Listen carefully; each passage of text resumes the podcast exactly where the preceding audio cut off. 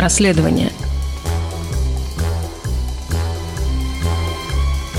Добрый день, мы приветствуем вас дорогие слушатели, в нашем подкасте Go Inside. И сегодня тема нашего разговора – это очередное расследование, посвященное отравителям из ФСБ. И на этот раз мы говорим про отравление, отравление во множественном числе, про два отравления активиста, правозащитника, журналиста Владимира Карамурзы. И сегодня он один из гостей нашего подкаста вместе с Христой Грозевым, журналистом из Bellingcat. Давайте будем говорить довольно коротко о самом отравлении, поскольку все желающие смогут прочесть текст. В тот момент, когда мы говорим, он еще не опубликован, но когда выйдет подкаст, уже каждый сможет посмотреть подробный текст, поэтому нам не обязательно говорить про сами детали очень подробно, а скорее обсудить то, что в этот текст не вошло, а именно мотивы и какую-то специфику именно этого отравления, отличающегося от остальных инцидентов, например, с Навальным или с журналистами на Кавказе. Но все-таки пару слов, наверное, надо э, сказать о том, как это все происходило на случай, если вдруг кто-то совсем не читал текст. Итак,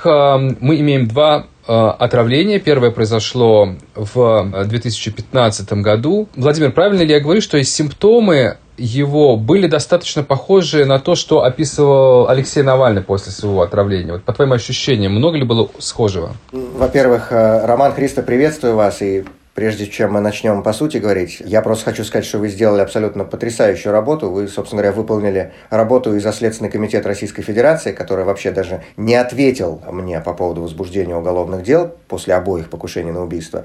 А, и еще и за американское ФБР, которое засекретило результаты анализов. Поэтому а, вот э, настоящая расследовательская журналистика в самом лучшем смысле этого слова. Поэтому прежде всего низкий поклон Спасибо. вам обоим. А, по поводу симптомов да, вот судя по тому, что как бы я видел и слышал из той публичной информации, которая была про симптомы Алексея Навального, много было схожего. Холодный пот льется по мне, и это очень странное ощущение. Ну, то есть меня несколько людей спрашивали, ну ты каково это умирать от новичка? Сложно объяснить, потому что это что-то такое, что ты не испытываешь никогда в обычной жизни. Обычно, когда тебе плохо, ты можешь проанализировать себя, а здесь ты не можешь понять. Что-то было, кстати, и различное. Например, насколько я понимаю, Алексей достаточно быстро потерял как бы сознание. А я был в сознании еще какое-то время. То есть я, например, помню, вот, если мы говорим про первое отравление, 26 мая 2015 года, я еще помню, как меня коллеги загружали в скорую помощь. Вот. А второй раз в феврале 17 2 февраля 17 я еще помню, когда меня привезли к врачам в Юдинскую больницу. Так что еще какое-то время был в сознании, но похожего очень много. Например, как я понимаю, то, что Алексею было трудно тоже дышать, это вот у меня самый первый был симптом. В обоих случаях я должен сказать, что это очень страшно и больно одновременно, когда ты не можешь вдохнуть воздух вот пытаешься это движение сделать и, не можешь. Сердцебиение бешеное, пот, э, крайне низкое давление. Вот из того, что я опять же читал в э, паблике о том, что э, было у Алексея Навального в августе в Томске, достаточно много есть сходств, да, безусловно.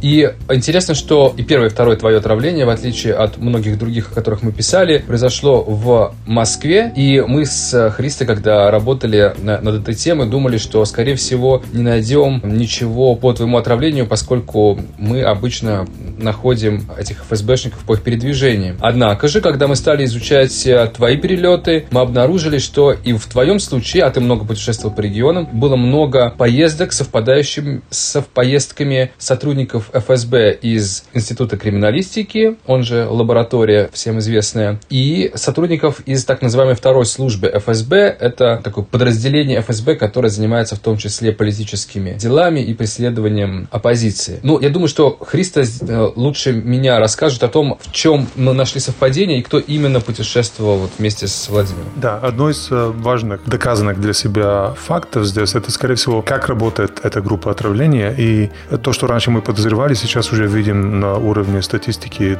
доказано. А именно, что всегда присутствует роль и другого института, то есть не, не института криминалистики ФСБ единственно, а и вот э, управление по защите конституционного строя. Это под, подразделение а, второй службы, которая раньше при КГБ называлась, кажется, пят, пятая служба КГБ. Да, ну, это именно то гестапо, которое занимается политическая полиция, которая занимается... Пятое управление политическое, да, по борьбе с инакомыслием. Да, да. Филипп Бабков возглавлял много лет, создан был лично Андроповым в свое время. Вот, так что мы видим продолжение этой работы внутри второй службы. Мы видим, что представитель этих служб всегда присутствует на операциях, когда они следят за инакомыслящими. Именно в компании специалистов-отравителей, там либо медиков, либо химиков от института э, НИИ-2. Скорее всего, роль этих э, людей из управления по защите конституционного строя, она ведущая. Скорее всего, они общаются именно с Кремлем и получают задание или согласуют список, а дальше все спускается на подрядчиков от э, НИИ-2.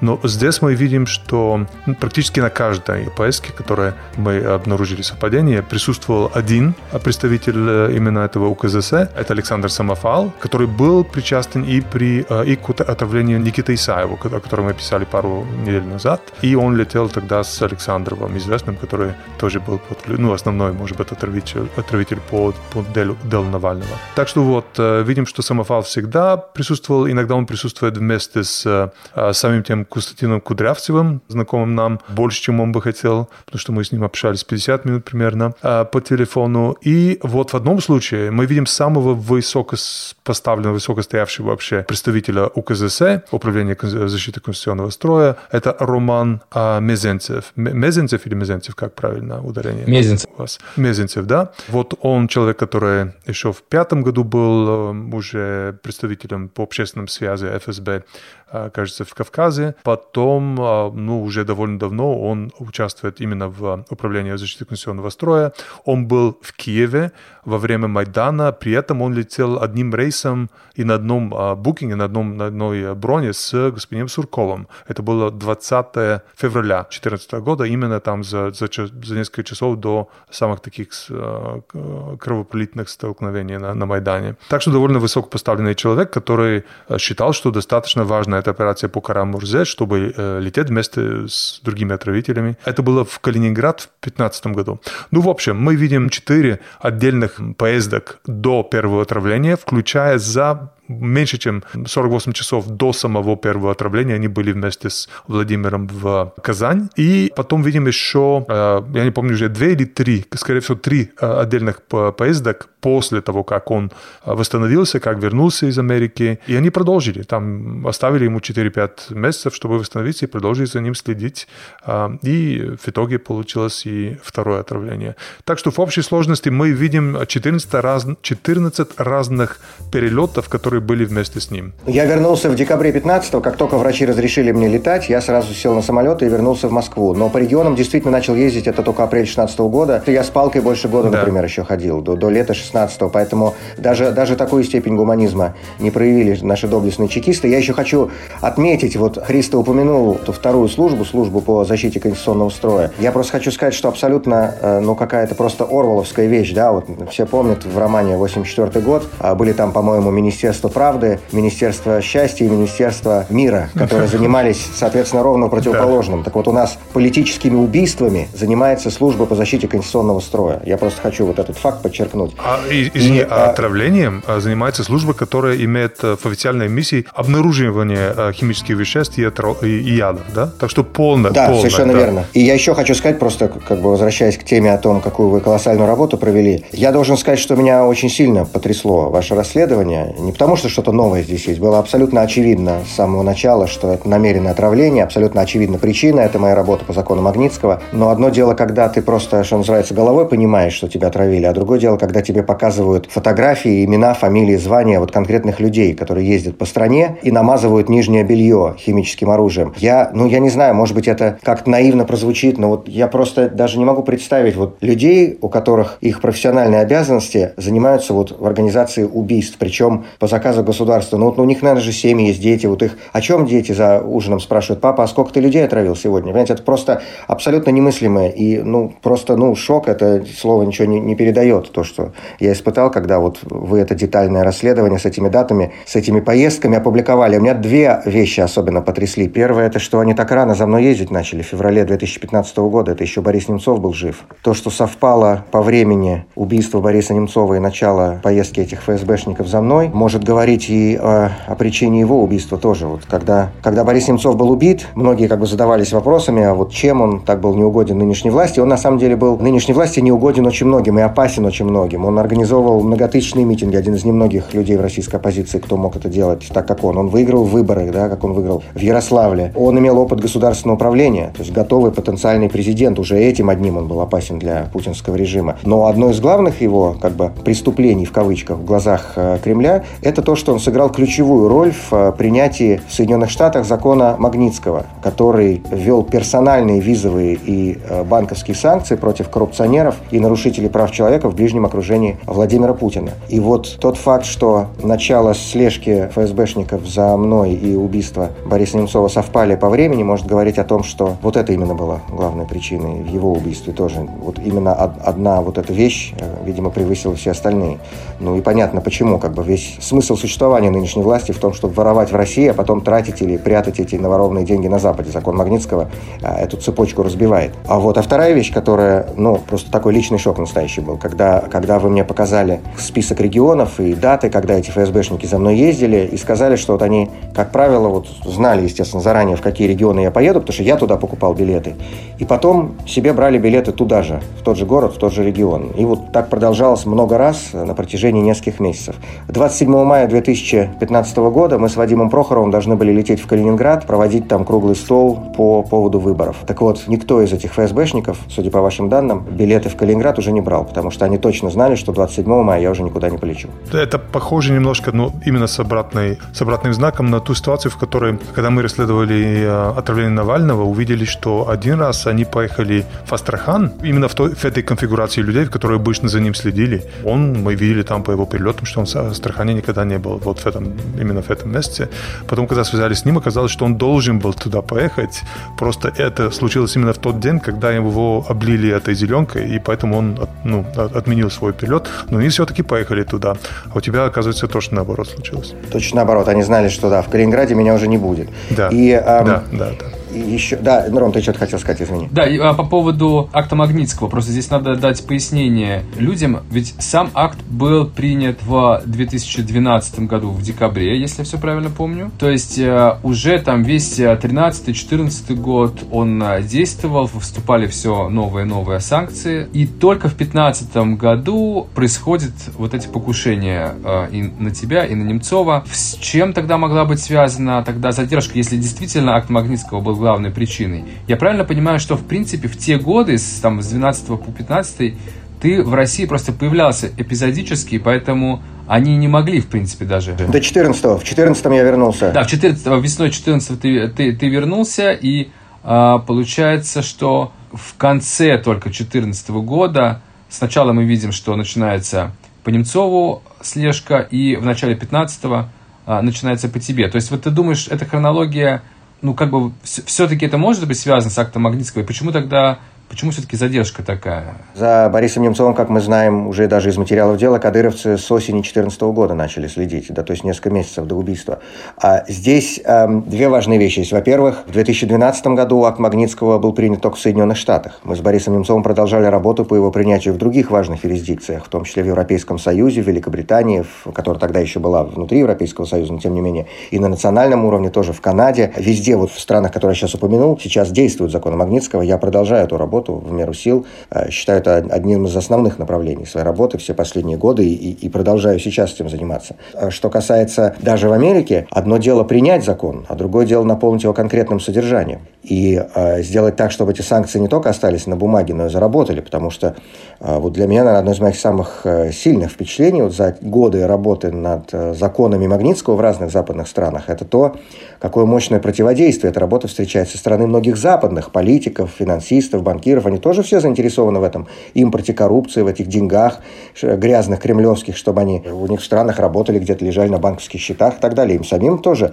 это нужно. Это же как бы в два конца работает. То есть, с одной стороны, это чудовищное лицемерие со стороны кремлевских, которые нарушают базовые принципы демократического общества здесь у нас в России, а сами при этом хотят пользоваться благами и привилегиями демократического общества на Западе. Да? То есть, чудовищный двойной стандарт. А с другой стороны, это, это поощрение подобного поведения со стороны Запада, потому что они принимают эти деньги этих людей людей. Да? Вот сказано не мной, но я полностью согласен с этим, с этим утверждением, что самый большой экспорт путинского режима на Запад – это не нефть и не газ, это коррупция. Ну, совершенно верно, но только для того, чтобы кто-то мог экспортировать коррупцию, кто-то другой должен ее хотеть импортировать. И, и таких очень много. И поэтому трудно было эти законы сначала пробивать, а потом наполнять конкретным содержанием. Вот я приведу конкретный пример, который связан с, напрямую с тем, о чем мы сейчас разговариваем.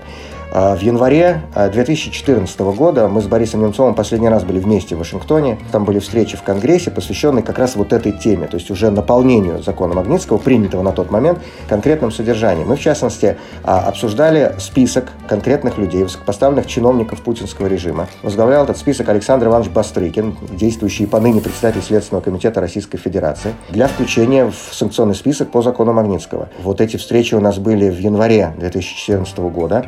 Весной 2014 года по итогам этих встреч был направлен официальный запрос из Конгресса в Госдепартамент США о включении Бастрыкина в список Магнитского.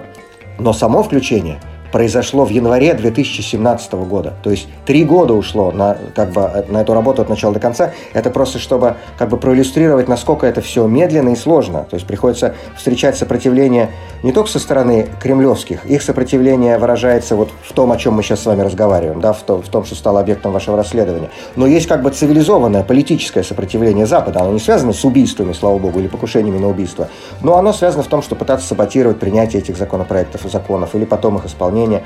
Вот. И поэтому, когда мы говорим о законе Магнитского, очень важно понимать, что это не какая-то была разовая работа, которая вот она в 2012 году закончилась принятием закона. Нет, дальше началась работа по его, собственно говоря, притворению в жизнь в Америке. И, кроме того, по принятию аналогичных законов в других западных странах. Я эту работу продолжал и продолжаю по сей день и намерен продолжать впредь. Да, ну, то есть с мотивом здесь более или менее есть, по крайней мере, работающая гипотеза. То есть в 2014, в начале 2015 года работа по акту Магнитского была очень активной, поэтому и она очень сильно злила Кремль. Но вот еще интересно поговорить все-таки о методе убийства. Мы уже обсудили, что много по симптомам очень похожего, но здесь интересно еще, как система сама отреагировала. То есть после первого отравления реакция больницы очень напоминала ту же, которую мы увидели после отравления Навального. Мы видим, что рядовые врачи делают свою работу и по мере сил делают ее хорошо, но а, администрация больницы начинает говорить о том, что это никакой не отравление. Затем в СМИ появляются вбросы об антидепрессантах, о том, что якобы вот это все было причиной. Кстати, у Навального было же тоже там не только алкоголь, а и, а, по-моему, антидепрессанты тоже ему сейчас активно пропагандисты пытаются вменить в, в одну из причин отравления. Просто как будто бы они работали по одной и той же методичке. В случае со вторым отравлением также, поправь меня, Володя, если я ошибаюсь, но прямо в первый, может даже в первый же день, э, там твои родственники, знакомые обратились обратились э, к главному токсикологу Минздрава. Вот это был, наверное, в первый же день, да, после отравления? Да, это был очень комический случай, потому что моя жена сразу не потребовала проведения токсикологической экспертизы, а главный токсиколог э, Министерства здравоохранения Российской Федерации, господин Остапенко, сначала неделю ждал, чтобы ответить, а через неделю ответил, что прошла уже неделя, и теперь брать анализы поздно. Это абсолютно гениальная история была, это нарочно не придумаешь. Да, э, он, он не просто сказал, что брать анализы поздно, но он э, еще и написал в этом замечательном своем документе, что нету никаких данных, которые могли бы вообще заставить нас подозревать отравление, кроме заявление самого пациента о том, что он мог быть отравлен. И это происходило, вот этот ответ официальный был в момент, когда уже официальным диагнозом в больнице, вот ГКБ-7, да, если не ошибаюсь, да, какая-то была больница, официальным диагнозом а, было именно отравление неким неизвестным агентом. Совершенно верно. И, кстати, по поводу больницы и врачей важно сказать. Оба раза меня вытащил практически с того света Денис Николаевич Проценко. Это человек, вот, которому я обязан своей жизнью дважды. Вот я всегда говорю, что у меня три дня рождения. Одним из них я обязан своим родителям, руководителем, а двумя остальными Проценко Денис Николаевич. Сейчас его все хорошо знают, потому что он занимается борьбой с коронавирусом в Москве, да, медицинский центр, центр Коммунарка.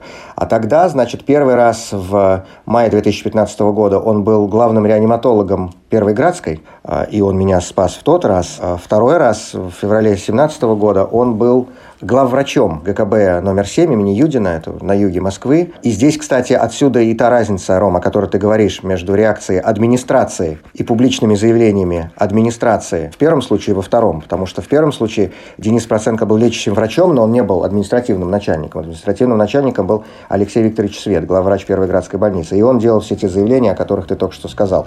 А второй раз, в феврале 2017 года, Проценко был не только лечащим врачом, но и главным администратором. И он немедленно и публично поставил диагноз «токсическое действие неуточненного вещества». То есть, переводя с медицинского языка на э, общечеловеческий, отравление неизвестно чем. И да, к тому моменту, то есть, когда господин Остапенко вот это вот замечательное действительно письмо написал, что нету никаких оснований говорить о, о, об отравлении, кроме подозрений самого пациента, к тому моменту уже был вот этот официальный диагноз э, ГКБ номер 7 «токсическое действие неуточненного вещества». Вспомнил еще первую часть того, что говорил, важно тоже сказать. Я просто вот специально поднял и проверил самые как бы громкие из известных случаев отравлений. Мы не говорим о советском периоде, да, там, когда Георгия Маркова отравили в Лондоне уколом зонтика, когда отравили Александра Солженицына, Владимира Войновича. Кстати, важно подчеркнуть, это у них десятилетняя практика у, у этого ведомства на Лубянской площади. Это не вчера и не при Путине возникло. Он просто это развил, приумножил, и, и мы видим, что просто на поток поставлен именно этот метод. В частности, благодаря вот вам, например, узнаем новые имена людей, которые были отравлены, которых как бы даже никто не подозревал, но даже те люди, о которых это точно известно. Я хочу просто напомнить, что говорила официальная пропаганда в каждом из этих случаев. Когда летом 2003 года страшной смертью умер Юрий Щекочихин, депутат Государственной Думы, оппозиционный из фракции «Яблоко», обозреватель, замглавного редактора «Новой газеты», который занимался антикоррупционными расследованиями,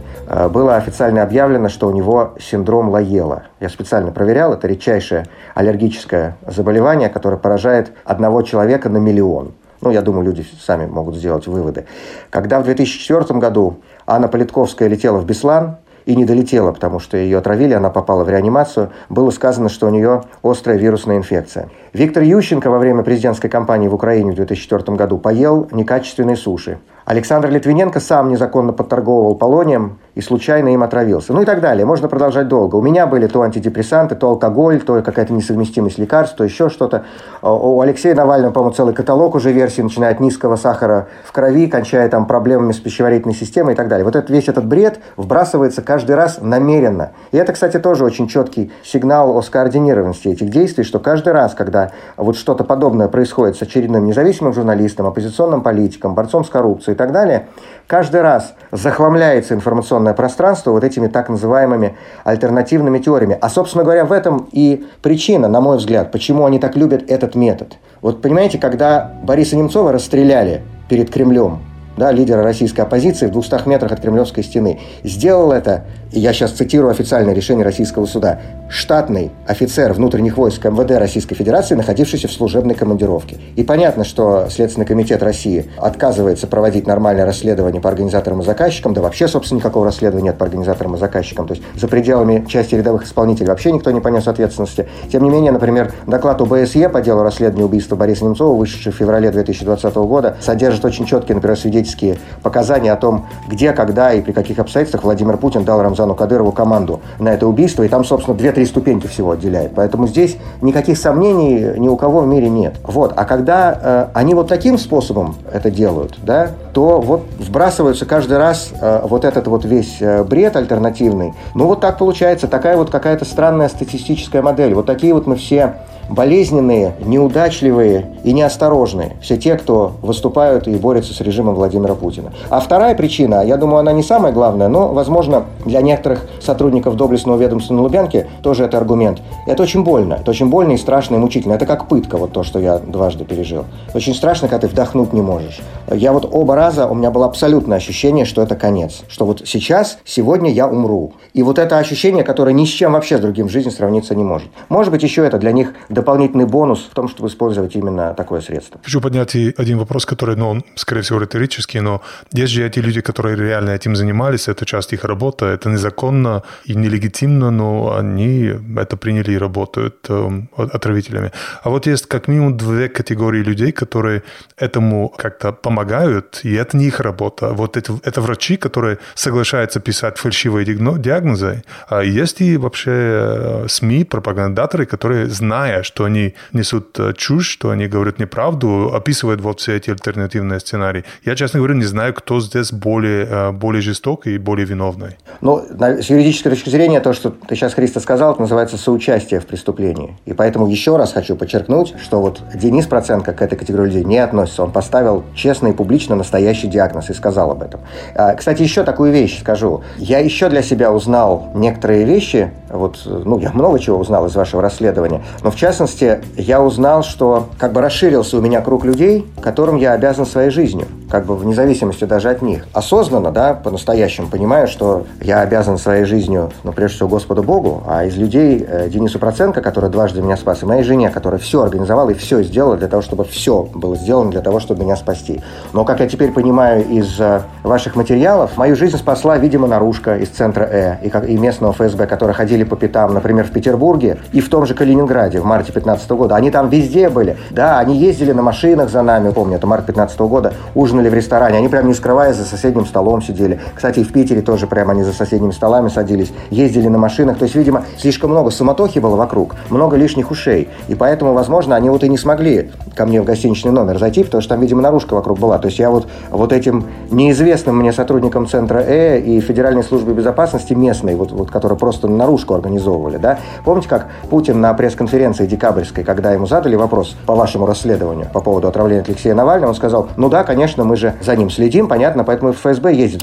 Вот этот пациент больни... Э, Берлинской клиники, он пользуется поддержкой спецслужб США в данном случае. А если это правильно, ну тогда это любопытно. Тогда спецслужбы, конечно, должны за ним присматривать. Очевидный в данном случае вопрос, а с каких пор у нас химики работают топтунами и ездят по всей стране, чтобы просто отследить? Так вот, настоящие топтуны меня, видимо, спасли в этих поездках. Плюс, как я сейчас понимаю, мою жизнь спас петербургский адвокат Борис Борисович Груст. Ну, ну в общем, Путин тебя спас. Ты хочешь сказать, что Путин тебя спас?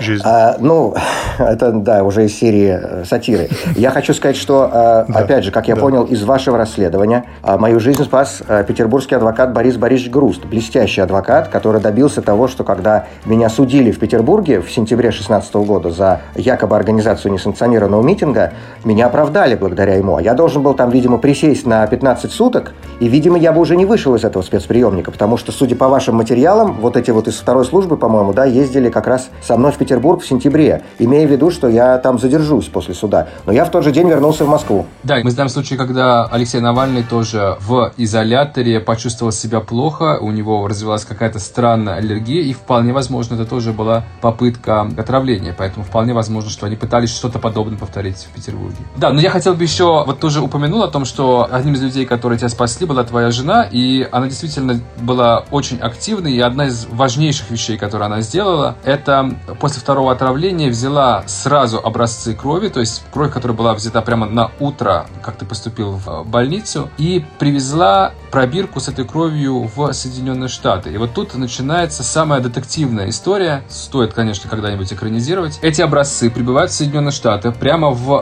аэропорту э, тебя встречают сотрудники ФБР. Из твоих, э, или там из рук твоей супруги принимают эту пробирку, обещают провести с ней анализы, после чего тебе там в письмах э, отвечают, что да, мы отправили уже это в одну из лабораторий, если не ошибаюсь, в Калифорнии, да, была одна из аккредитованных АСХО лабораторий. Там речь шла о Ливерморской лаборатории в штате Калифорния, да, это одна из четырех лабораторий в США, которая аккредитована при Организации по запрещению химического оружия. И вот ты ждешь результатов этих анализов один месяц, второй, третий, и тебя кормят завтраками, рассказывая о том, что вот э, надо еще немного подождать. И в какой-то момент это становится уже очень подозрительным. Ты подаешь в суд, обнародуются некоторые из 300 страниц а, документов по этому делу, из которых мы узнаем об очень интересном инциденте. О том, что в январе 2018 года, правильно я говорю, в 2018 году это было, в Соединенные Штаты прилетают а, руководители наших силовых ведомств. ФСБ, ГРУ, СВР, совершенно верно. Это Бортников, Коробов и Нарышкин. И причем ничего не было известно о визите, кроме самого правового факта. То есть было объявлено и подтверждено, что они въехали, при том, что они все трое, если я не ошибаюсь, на тот момент находились под американскими санкциями, специально приостановили действие санкций, чтобы их впустить. Но больше ничего об этом визите и о темах переговоров публично неизвестно. Абсолютно, но, но, но об, об их визите было, стало известно после того, как они уехали. Да, Вашингтон-Пост, по-моему, И интересный момент, что да, то есть, э, по сути, э, как минимум отчасти предназначения этого визита мы узнаем как раз из этих документов, которые ты получаешь из суда, и хотя большая часть почему-то засекречена, непонятно почему, мы, тем не менее, видим в одном из документов, что глава ФБР встречался с одним из этих силовиков. Имя его закрыто, но мы можем предположить, что это мог быть именно Бортников, поскольку ФБР ближе всего, наверное, именно к этой а, спецслужбе, к ФСБ. Ну и плюс, судя по вашей найденной вами информации, это, скорее всего, был Бортников, что-то его подчиненный... Да, но здесь, здесь интересен тот факт, что просто тот, что документ этот попал в эти 300 страниц, которые тебе не хотят отдавать, уже само по себе является доказательством, что встреча имела отношение к тебе, иначе с какой стати вдруг... Не, Ром, я только, Ром, я уточню сразу. Это, тот, э, это в числе тех документов, которые мне выдали. Это они выдают так замаранными да, частями. Конечно. Те остальные, они вообще их не выдают. То есть даже в замаранном виде. То есть из тех, что... Давайте так тогда по математике. Не, во-первых, давайте начнем сначала. ФБР здесь по большому счету вообще по боку. Я не являюсь американским гражданином. Преступления оба раза происходили в России. Речь идет о покушении на убийство российского гражданина на российской территории. Этим должен заниматься Следственный комитет Российской Федерации. Абсолютно очевидно. Оба раза мы вместе с моим адвокатом Вадимом Прохоровым подавали заявление в Следственный комитет с требованием возбудить уголовное дело по 105 статье Уголовного кодекса Российской Федерации через 30-ю покушение на убийство. А оба раза меня формально опросили, и до сих пор, вот в феврале 2021 года, у нас нету даже ответа из Следственного комитета о том, возбуждено ли уголовное дело или в его возбуждении отказано. И для любого человека, хоть немного знакомого с российской бюрократией, это уже по себе, само по себе изумительно. Потому что у нас, если, я не знаю, если соседка не в том месте мусор вынесла на лестничной клетке и написать жалобу, то там бесконечная переписка начнется с чиновниками. А здесь просто никакого ответа. Поэтому начнем как бы с этого, что вообще этим должен заниматься Следственный комитет России, а, от которого никакого ответа у нас до сих пор нет. Кстати, я могу сразу сказать, что, безусловно, по итогам вашего расследования и по итогам той информации, которая в нем опубликована, мы, безусловно, с Вадимом э, в ближайшие дни опять поедем в Следственный комитет, а, вот уже со всей той информацией, в том числе с конкретными именами и фамилиями людей, которых вы вычислили. Вот. А что касается ФБР, они, да, они, они согласились принять эти образцы биоматериалов, у моей жены. А, их попросили члены Конгресса, особенно те, кто меня хорошо знает лично, в том числе покойный сенатор Джон Маккейн. Они попросили провести анализы, выяснить все-таки, в чем же непосредственная причина отравления. А, вот, анализы они провели. Причем, кстати, у них были материалы из 2015 года тоже. Тогда им не моя жена их передавала, им передал кто-то неназванный, потому что, опять же, это замаранное имя в тех документах, но у них были биоматериалы по обоим случаям. Кстати, это важно подчеркнуть. Они, видимо, провели какие-то анализы, видимо, что-то там узнали или получили, после чего действительно самую главную информацию просто просто засекретили. Сначала они, Ром, ты совершенно правильно говоришь, меня долго кормили завтраками, что вот сейчас все будет, сейчас все будет. Потом они просто замолчали. Потом, когда с запросами обратились уже сенаторы и конгрессмены, им было отказано, причем в устной форме, а не в письменной, чтобы не оставлять бумажный след. То есть запросы все были письменно поданы от членов Конгресса, а, а ответ они получили в форме телефонного звонка. Потом журналисты, например, вот Радио Свобода подала запрос э, в рамках американского закона о свободе информации. Я тоже подал сам уже такой запрос. Там не обязательно, для этого не нужно быть американским гражданином, любой человек может подать подать э, такой запрос о выдаче информации, касающейся его или ее лично. Вот. И, и на этот запрос, опять же, не было никакого ответа. И вот тогда, действительно, уже вот ровно год назад, в феврале 2020 года, э, я подал в суд на Министерство юстиции США, поскольку ФБР находится в его ведомстве. Очень много было острот от коллег э, по, по оппозиции в связи с тем, что первым российским политиком, который подал в суд на американское правительство, стал там, я не знаю, не Рогозин и Жириновский, а Владимир Карамурза. Но, тем не менее, пришлось. Мои интересы там представляют представляет один из лучших вашингтонских адвокатов Стивен Радемейкер, бывший заместитель госсекретаря США, сейчас работает в одной из ведущих адвокатских фирм, абсолютно пробону, абсолютно не беря с меня ни копейки, просто потому что ну, очень многие люди возмущены этой ситуацией, в самой Америке тоже. И вот по итогам уже года этого судебного процесса мы получили уже сотни страниц документов, а, из которых следует, что речь идет о преднамеренном отравлении, из которых следует, что такие симптомы не могли быть вызваны ничем иным, кроме как какими-то внешними токсинами, из которых следует, Ром, как ты сказал, что на встрече в январе 2018 года обсуждали мое дело, на, когда приезжали Нарышкин, Бортников и Коробов в Вашингтон. Но где-то от 10 до 15 страниц, насколько мы понимаем, на настоящий момент полностью засекречены э, решением ФБР. А еще около 250 страниц направлены на согласование в другие федеральные ведомства. Причем они отказываются говорить, какие, и они отказываются предоставлять какие-либо сроки о том, сколько займут вообще эти согласования. Ну, теоретически, например, 20 лет можно согласовывать. А, я не знаю, изменится ли что-нибудь со сменой администрации в США. Вот в ближайшее время начнутся слушания в Сенате по утверждению нового министра юстиции э, Мэрика Гарланда, которого выдвинул новый президент э, Байден. Вот. У него есть полномочия, ну, будут в случае утверждения, как бы указать ФБР рассекретить эти документы. Посмотрим, изменится что-нибудь что с той стороны океана. Но я хочу подчеркнуть здесь один важный момент. Мы не знаем, о чем в целом э, была встреча этих силовиков да, там все в январе. все само сообщение. Там но, все выморано. Но сам факт, то, что вот в эти 300 страниц попала информация об этой встрече, является просто прямым свидетельством того, что твой вопрос на встрече точно обсуждался. С какой стати вдруг российские спецслужбы поднимают э, вопрос Владимира Карамурзы на встрече с руководителем ФБР? Самое главное, что я получил по итогам судебного процесса против ФБР, потому что, ну, то, что как бы они э, пришли к заключению, что это преднамеренное отравление, ну, так мы и, та, и сами все об этом знали. Ну, я думаю, что мало кто всерьез верил там, там бреду про алкоголь или антидепрессанты. Я думаю, те пропагандисты, которых Христо Грозев упомянул, которые об этом говорят, они и сами, естественно, в это не верят. Поэтому здесь как бы никакой новости не было, а вот в том, что моя тема обсуждалась, потому что давно еще, с самого начала, там, с, с того же 18 года, когда, собственно, были засекречены результаты анализов, тогда еще некоторые люди говорили, что, возможно, какой-то размен состоялся, когда вот они съездили в Вашингтон, это троица. Я, честно сказать, я никогда обычно не верю ни в какие вот такие там конспирологические какие-то вещи, а, как правило, жизнь гораздо проще, все гораздо проще объясняется.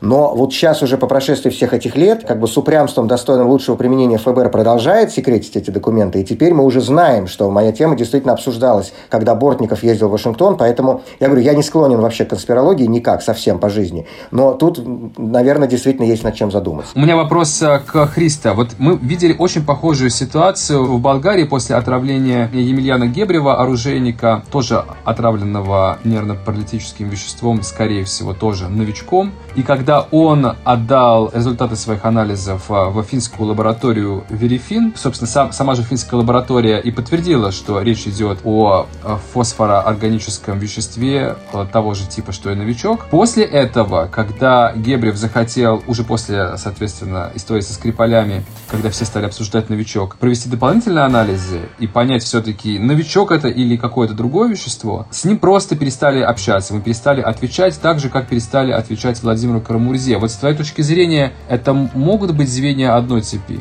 Могут быть, э, потому что пока у нас нет объяснения, почему именно э, вот так, э, ну, можно, можно сказать, нагло украли у Владимира Карамурза результаты в Америке и ему не дают. Вот это даже более, более очевидно, чем в случае с Гебревым. И здесь одно из объяснений может быть все-таки, что э, либо был какой-то размен, либо все-таки э, спецслужбы не хотят все-таки давать информацию о том, как они, какими способностями владеют и, э, и какой информацией тоже владеют, да? То есть э, абсолютно возможно возможно, что в случае с Гебревым тоже получилось так, что под каким-то чем-то давлением а, лаборатория э, Verifin ну, решила не, не делиться этой информацией. Ну, с одной стороны, любая нераскрытая информация, она становится каким-то информационным оружием, которое спецслужбы могут держать для потенциальных обменов на будущее. А с другой стороны, все-таки э, любая раскрытая информация становится оружием для другой стороны. То есть они выдают информацию о том, какими способностями владеют. Мы не знаем, какая из двух этих гипотез здесь верна, но, скорее всего, одна из них объясняет оба случая. Хорошо, давайте в завершение нашего замечательного подкаста все-таки попытаемся взять комментарий у самих э, отравителей и сделать э, телефонные звонки тем людям, которые, как мы выяснили, преследовали Владимира в протяжении нескольких месяцев и попробуем взять их комментарий.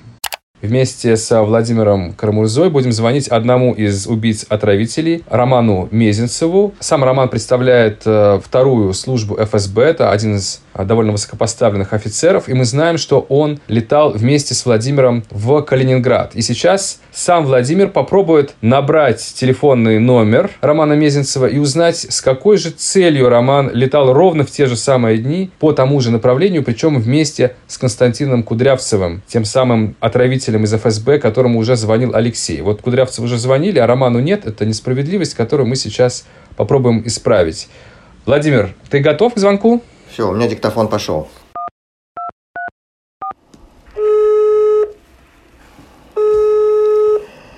Алло. Алло. Алло. Добрый день. Это Роман Михайлович?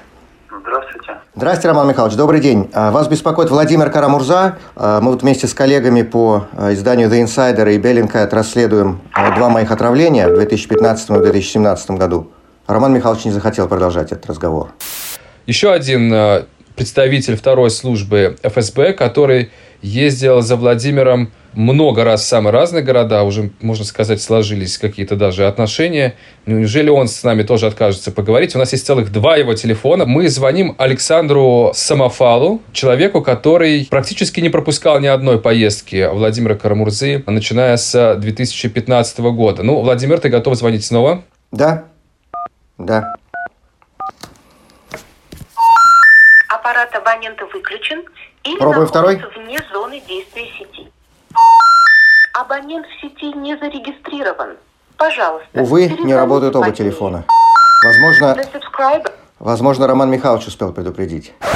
Я, во-первых, скажу, что я давно не испытывал такую гамму эмоций, как сегодня. Потому что вот мы уже сказали в начале разговора, что одно дело а, умом понимать, что меня кто-то пытался убить, а у меня в этом не было сомнений с самого начала. И другое дело, когда вот вы мне показали фотографии, имена этих людей. Но еще больше, когда вот можно вот взять так, набрать номер на телефоне, и подойдет человек и подтвердит, что вот он Роман Михайлович. Я не знаю, какими словами это можно комментировать, но это просто обыденность зла. Вот обычный человек с обычным лицом, вот он, сейчас я выйду на улицу, он может мимо меня здесь пройдет. Вот человек, которого профессия убивать людей. Я не знаю, что здесь сказать можно. Просто еще раз э, низкий поклон Беренкету, инсайдеру Шпигелю за то, что вы сделали работу, которую должны были бы сделать государственные следственные органы. Мы в ближайшие дни с моим адвокатом Вадимом Прохоровым в очередной уже раз поедем в Следственный комитет Российской Федерации, который до сих пор не дал нам даже никакого ответа по поводу того, возбуждено или нет уголовное дело по факту двух покушений на убийство гражданина Российской Федерации на территории Российской Федерации. Только сейчас мы, благодаря вам, уже поедем с конкретной информацией, с конкретными именами, будем, естественно, требовать допросить вот этих вот доблестных чекистов, которых вы идентифицировали, а, на предмет а, причастности к а, организации убийства. Ну, мы как бы все понимаем, в какой реальности мы живем, поэтому... И, собственно говоря, мы все видели, как отреагировал Следственный комитет на отравление Алексея Навального в прошлом году. Тоже никакого дела не возбуждено, поэтому